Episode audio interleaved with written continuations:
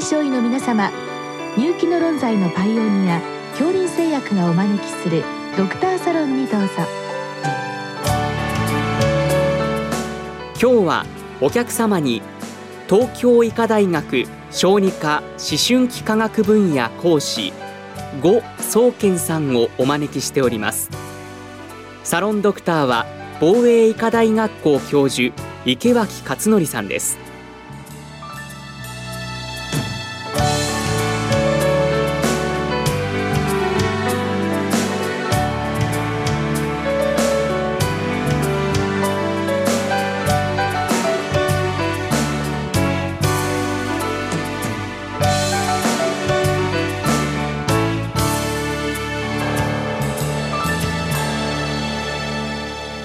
高先生こんばんは。こんばんは。今日はあのまあ子供さんの、えー、比較的頻度の多い、えー、疾患で起立性調節障害。これはまあ OD というふうに呼んでよろしいでしょうか。はい。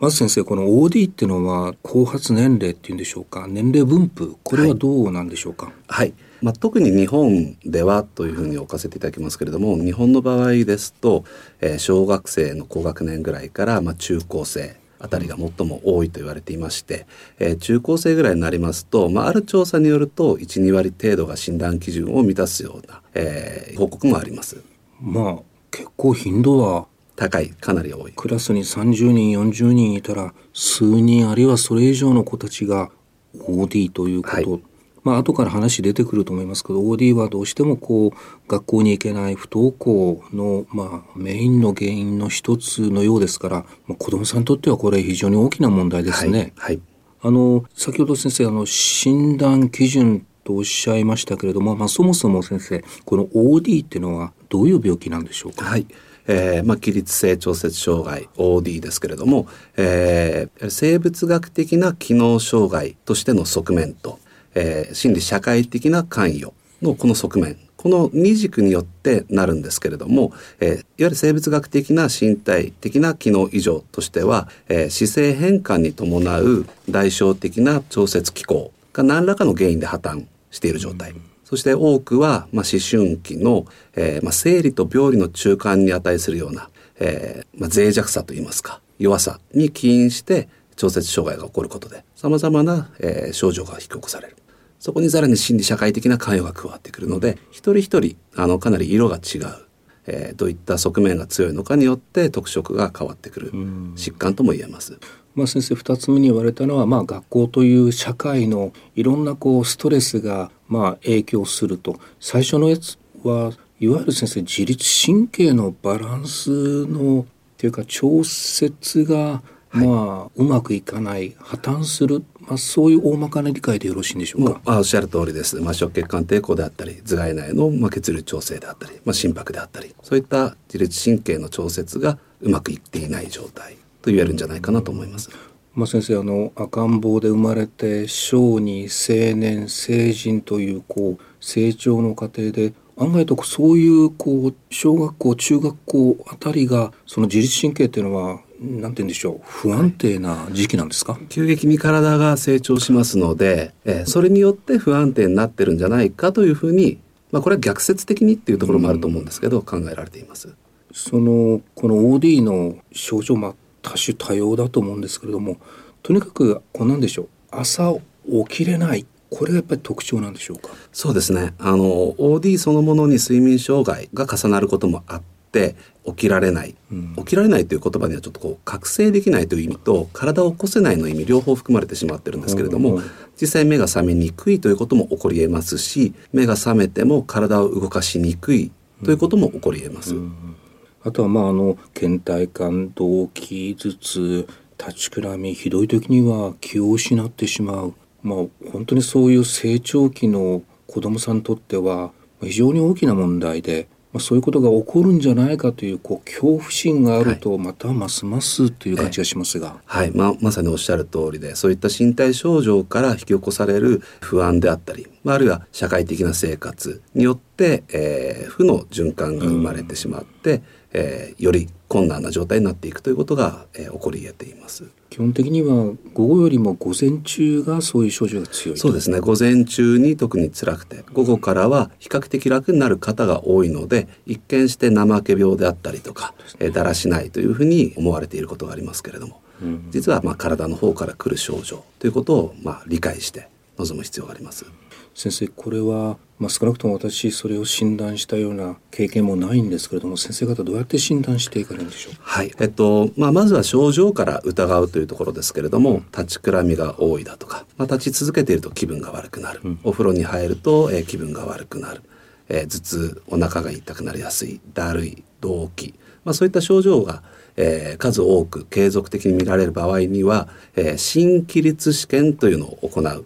ように推奨しています。えー、まあ一般的な起立試験ですね、えー、寝た状態から立ち上がって10分間測る起立試験これにちょっとした操作を加えたのが新起立試験となります。新というのはいわゆる新しいということですね。新しいということになります。これは実際にじゃあそういう子どもさんが受診されて疑うという時に先生方はこの新起立試験イメージとしたら子どもさんを寝かしておいて、立たして、はい、まあ、例えば血圧とか脈とか、はい、そういったものをモニターするんでしょうか？そうです。あの、まあ、最低5分以上寝かせた状態から立ち上がらせても、まあ、自分で立ち上がってもらって、うん、で10分間心拍と、え血圧をモニターする。でまあ特にですね思春期の起立性調節障害の中の一部に起立直後性低血圧というものもありましてでこれが通常の起立試験では診断が難しくって立ち上がった直後にもう本当に最初の30秒以内のところの、えー、一過性の血圧の低下が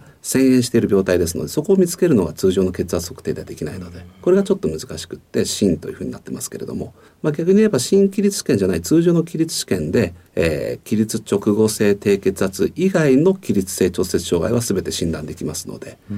そうするとまああのおそらくご本人の自多覚症状プラスこの起立試験、はい。はい、基本にそういった2つの柱で先生方は診断されているということですね。そうですね。もちろん鑑別を行った上で、うん、その二軸で診断を行っております。まあ、これ本人にとってもあと親御さんにとっても、まあ、学校に行けないというような状況があったりするともう本当にあの切羽詰まったと言いますか、えー、大変な状況で、はい、あの今日ご質問としたらあの薬物療法というのが入ってるんですけどもおそらく先生方非薬物療法で対処を始められるんじゃないかと思うんですけど、はい、どうでしょう？はい。そうです。えっと、まずどういったタイプの起立性調節障害であっても必ず全ての人に行われるべきは、え病態がどういった病態によってその症状が引き起こされているのか、うん、これの、えー、説明ですね、えー、まあ、それを説明する上で検査が必要になるわけですけれども、うん、検査を行い数値で起こっている異常について、えー、説明をし例えばその立ちくらみがこういったことによって起こっている、うん、そしてその立ちくらみはこういった生活あるいはこういった、まあ、薬物場合によってはですね使うことによってこの部分が改善するんだよということをしっかりと提示してあげる。それだけでもかなり良くなる方というのはいます。要は何が起きてるのかわからないから辛いえー、何が起きてるのかわからないから不安というところを取り除くことは最初のステップでできますのでそこをぜひあの最初にかかられる委員の先生方に行っていただけると助かります。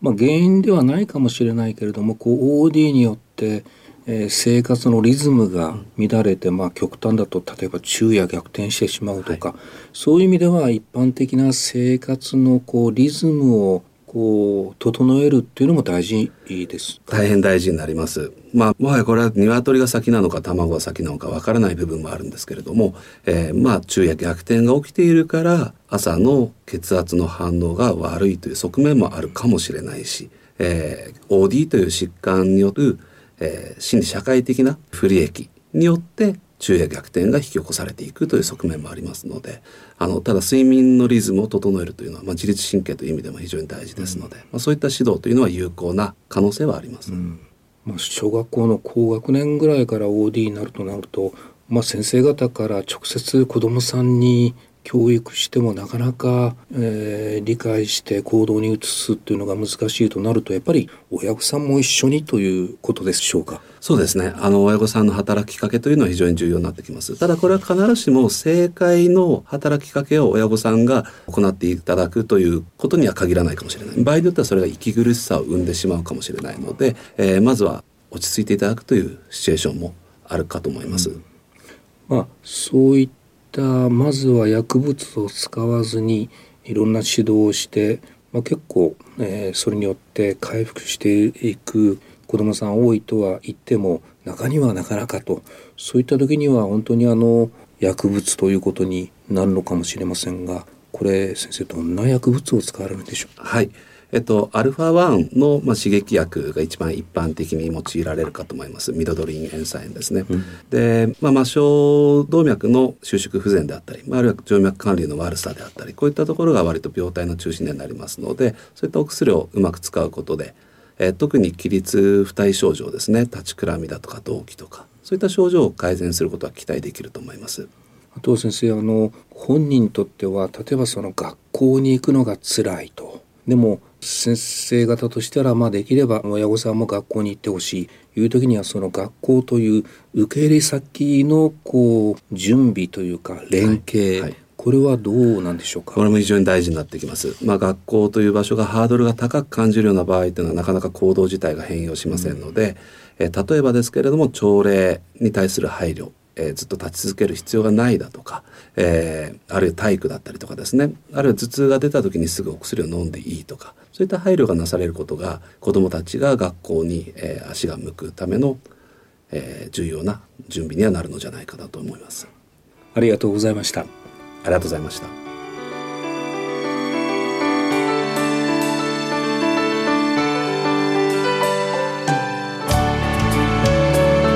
今日のお客様は東京医科大学小児科思春期科学分野講師